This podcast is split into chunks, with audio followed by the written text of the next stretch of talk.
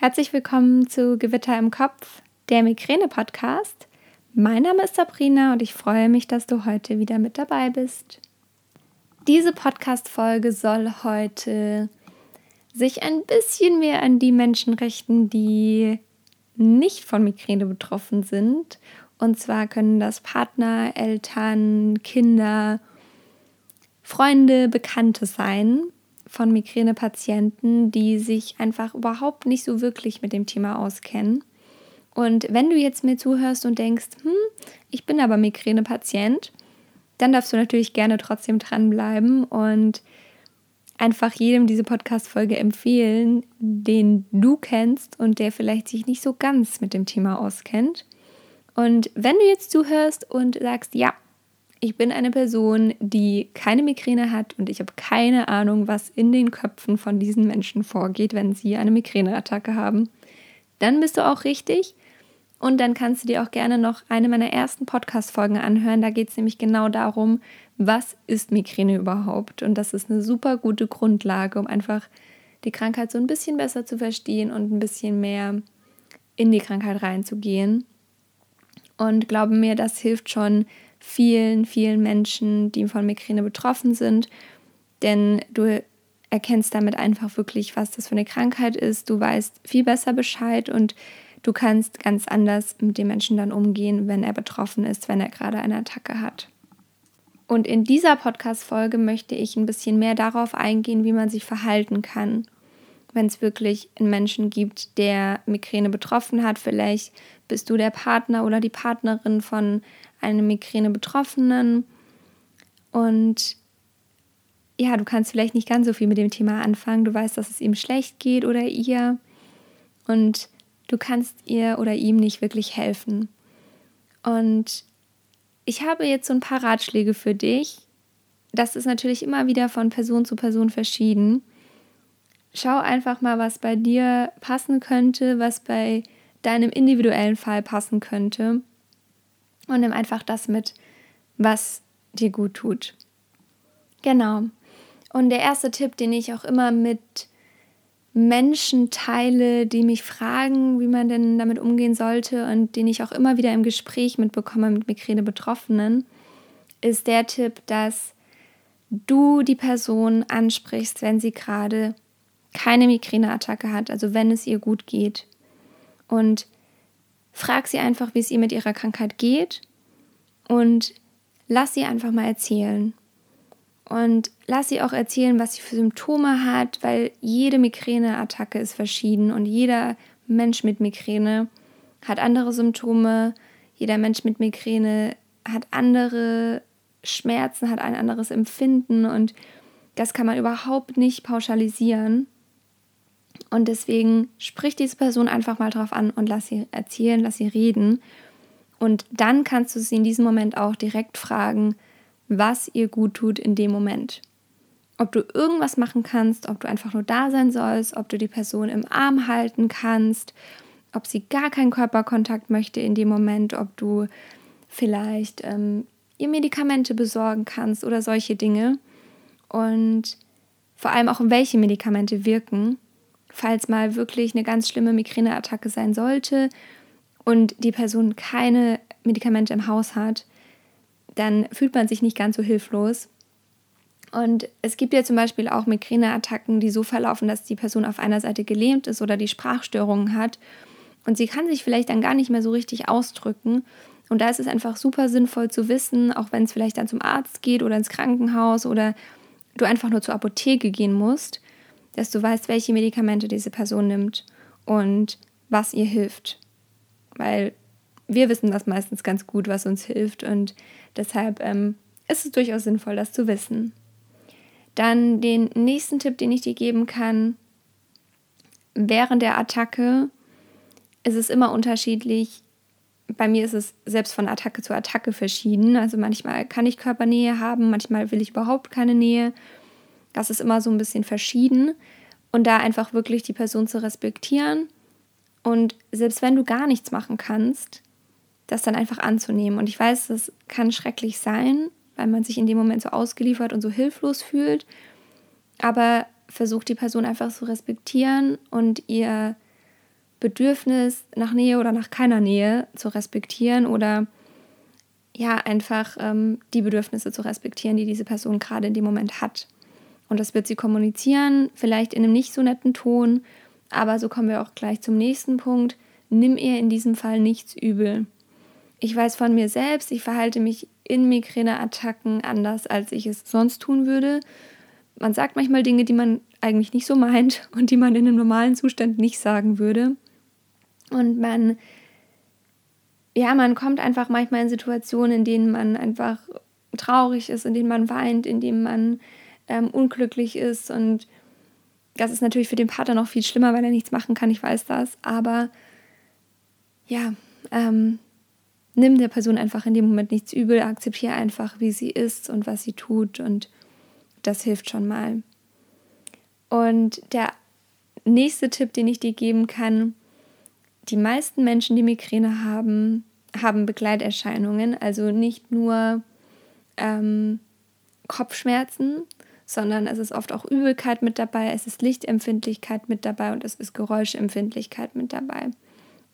Das bedeutet, die Person muss in ein ruhiges, dunkles Zimmer liegen und möglichst nichts hören von außen. Und ähm, ich habe schon mit einigen Migräne-Patienten gesprochen, die mir erzählt haben, dass sie deswegen alleine wohnen, weil sie sagen, sie könnten niemals in der WG wohnen, weil sie zum Beispiel das Bad blockieren würden, wenn sie Migräneattacken haben, weil sie halt Übelkeit und Erbrechen haben.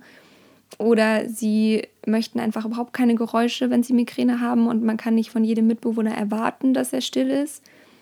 Und da kann ich dir wirklich nur ans Herz legen, wenn du weißt, diese Person hat Migräne und ist dabei geräuschempfindlich, dann sei einfach leise. Weil es ist einfach echt keine Hilfe, wenn dann, ähm, wenn du dann Musik hörst oder wenn du ähm, mit, mit Töpfen irgendwie klapperst. Und manchmal ist es am besten dann einfach mal ein bisschen rauszugehen oder wenn die Person lieber gerne jemand da hätte, dann einfach da zu bleiben. Und ja, sei da einfach so ein bisschen einfühlsam und versuch das in einem Gespräch, in einem guten Moment, nicht während der Attacke rauszufinden, wie sie gerne ähm, ja, Hilfe hätte und wie du dich verhalten solltest bei der Migräneattacke und das dann auch zu respektieren. Und dann der nächste Punkt, wenn du da bist, dann frag einfach, kann ich dir was Gutes tun? Ja oder nein? Und wenn es Nein ist, dann akzeptiere das und wenn es ein Ja ist, dann versuch dem nachzugehen.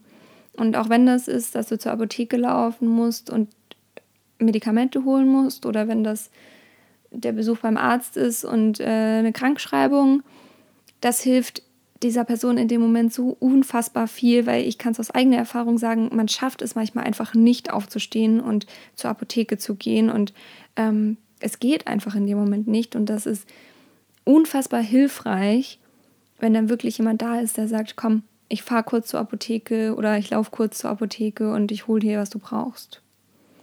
Ja, ähm, Außerdem gibt es die Möglichkeit, dass du vielleicht beim Arzt ein Medikament holen kannst. Das kann natürlich ähm, sein, dass dann, dass dann deine Freundin oder dein Freund, der halt von Migräne betroffen ist, ähm, das vorher mit dem Arzt absprechen muss, dass du auch die Medikamente von demjenigen holen kannst oder dass du das Rezept von demjenigen holen kannst, die Krankschreibung, was auch immer.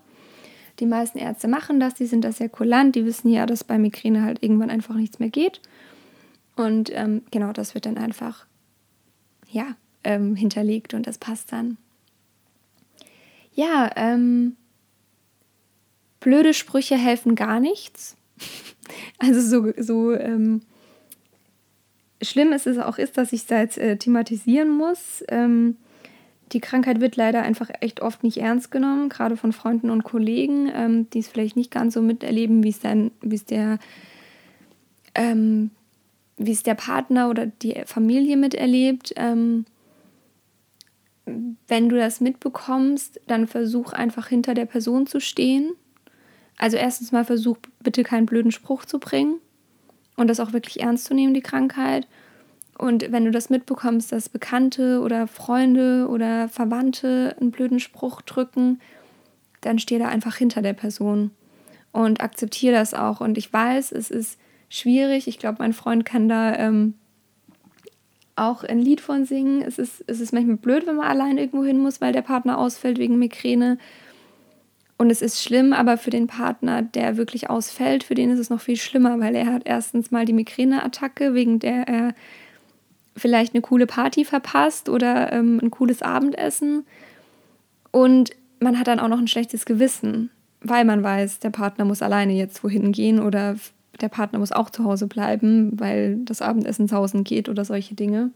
Und das ist natürlich eine doppelte Belastung und deswegen, ähm, so schwer es auch ist, ich weiß, Partner sind ja immer die Mitleid, Mitleidenden, ähm, versuchst zu akzeptieren und versucht die Krankheit genauso anzunehmen, wie es der Betroffene annehmen muss.